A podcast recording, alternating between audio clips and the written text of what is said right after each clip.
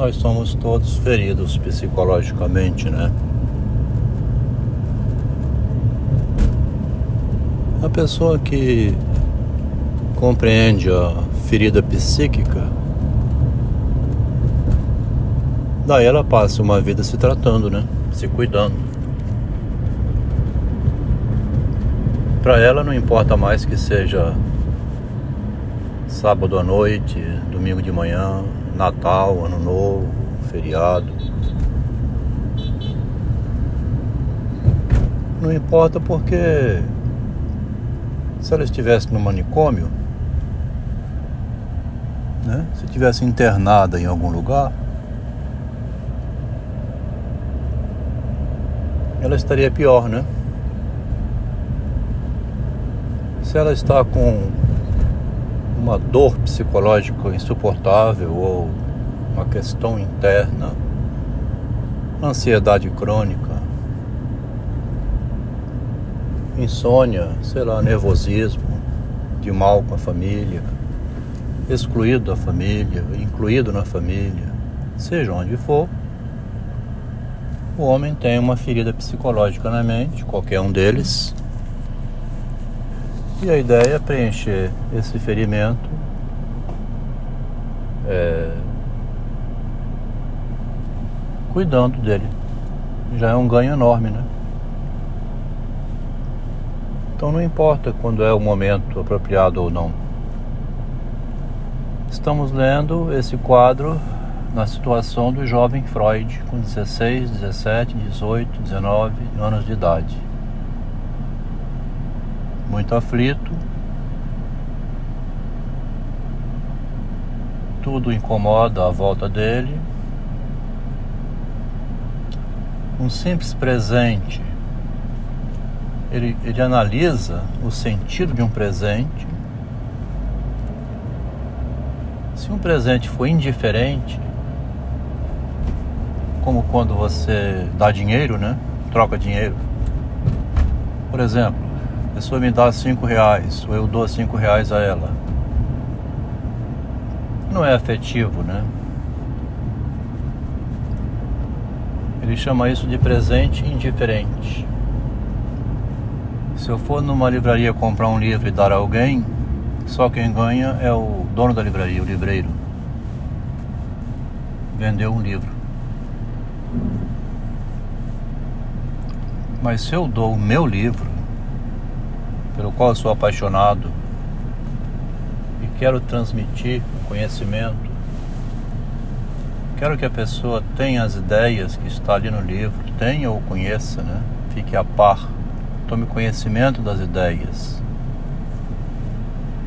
Porque como é o ser humano na narrativa do autor, ele então posta numa das cartas espécie de um leilão ou é um leilão, né? Porque é quanto que vai pagar pelos despojos, os restos mortais deixados por uma espécie de uma família. Aí ele vai nomeando um por um aqueles objetos que são colocados à disposição. Coisas que foram importantes na vida de alguém e agora alguém pode comprar e levar para si passar de outra mão. E vai vivendo de mão em mão os objetos, né? Numa casa onde morou alguém que a família vendeu, morreu, né? Morreu, morreram os proprietários dessa casa. Tudo bem, morreram, então estão disponíveis para venda. Virar outra família morar. Tudo isso parece gesto banal, né? Tão insignificante, porque todo homem morre, todo mundo vai ficar depois de uma idade, depois do acidente, debaixo da terra. E quem ficou continua a vida. Isso é automático, né? É tão automático que parece que a vida não tem mais nenhum valor então. A vida sentimental de uma pessoa é todo um sentimento que ela tem em volta de quem ela vive e para si própria. No entanto, toda essa afetividade, é, daí a pouco, só servia para ela mesma. Ela se julgava importante, inclusive, né? Vivi uma vida assim, no ambiente da minha família, com minha esposa e quatro filhos, três que moram, moravam com a gente e uma que ficou com a mulher de quem me separei. Durante uma vida, aquele homem ali angustiado, calado, né? Nunca falava nada com ninguém, ninguém sabia quem ele era, e nem pode falar nos ambientes assim, né? Me afastei da minha família, se eu compareço numa reunião dessas e for explicar o que aconteceu com quem eu morei durante 40 anos, ah, Delmo, para com essa conversa. Esquece esse assunto, tá? Se você veio aqui para isso, é melhor até não vir. Ninguém quer saber dessa história. Aos 65 anos, né, tem três anos que eu me bani depois desse tipo de relacionamento, me bani completamente. Já vivia banido em função de não, não abrir a boca, né? Você não pode falar nada sobre a sua família. Pode trabalhar uma vida promovendo sua mulher e seus filhos, fazendo o melhor por eles, dando uma vida em função da família. O homem, né? não fala nada. Ninguém sabe de nada, nunca soube que a primeira engenheira a entrar na Vale divulgava isso e escondia que era no mesmo departamento onde trabalhava o esposo dela. Fui falar isso com um irmão meu recentemente. Ele não sabia dessa história. Ele sabia que ela tinha entrado na Vale e que eu trabalhava lá. Mas ela tinha divulgado em privado, né, um por um, falado assim: quando chamaram o engenheiro Schmidt, que eu cheguei, me apresentei, eles tomaram um choque. Acharam que é um homem, era um homem e era uma mulher. Então ela narra dessa maneira para causar um impacto. E eles só escutavam essa parte da história, porque ela também não dizia. Vocês sabem, né? Era no mesmo departamento que trabalhava o Adelmo e ele me dava cobertura.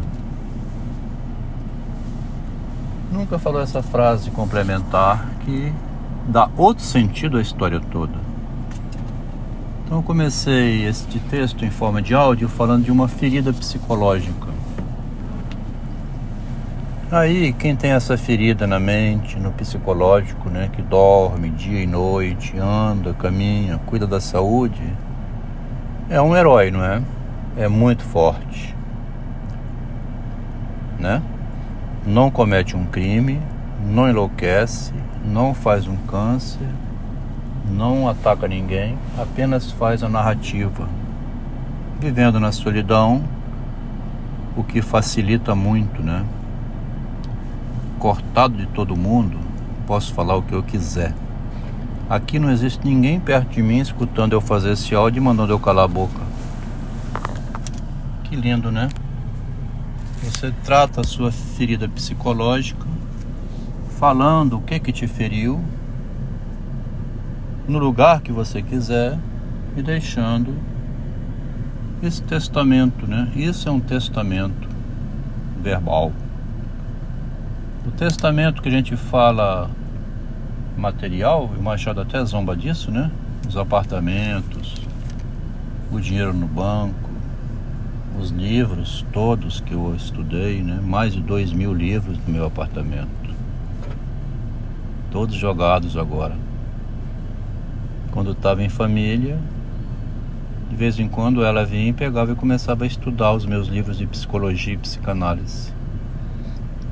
entrei para psicanálise mesmo quando terminei minha análise em 2016. Aí eu fui estudar o narcisismo, fui dar outro sentido àquilo que eu é, tinha feito antes. Estudei psicologia de 2004 a 2010, fiz 13 anos de análise e não sabia o que era psicologia. Olha o textinho. A psicologia é o golpe que a pessoa recebe e então vai estudar psicologia. Interessante demais, né? É o jogo inverso, tá vendo? É um rodopio, né? A pessoa recebe um golpe psicológico e então vai estudar psicologia. Por que você veio estudar psicanálise? Porque passei por um ataque psicológico e quero compreender. Passa por um surto um choque psicológico e então vai procurar compreender a psicologia. Eu passei por um choque psicológico numa terapia de choque com minha esposa, então vim estudar psicanálise. A terapia de choque pode ser uma maneira de obrigar a pessoa a estudar a psicanálise. Agradeço muito a minha esposa o choque psicológico que ela me fez passar, compreendi o sentido do narcisismo, que poderá ler no livro A Cruel Filosofia do Narcisismo. A minha esposa fez um bem para a humanidade. Pela primeira vez na história da filosofia, um livro conceitual sobre o narcisismo. Ah, quer coisa melhor que isso?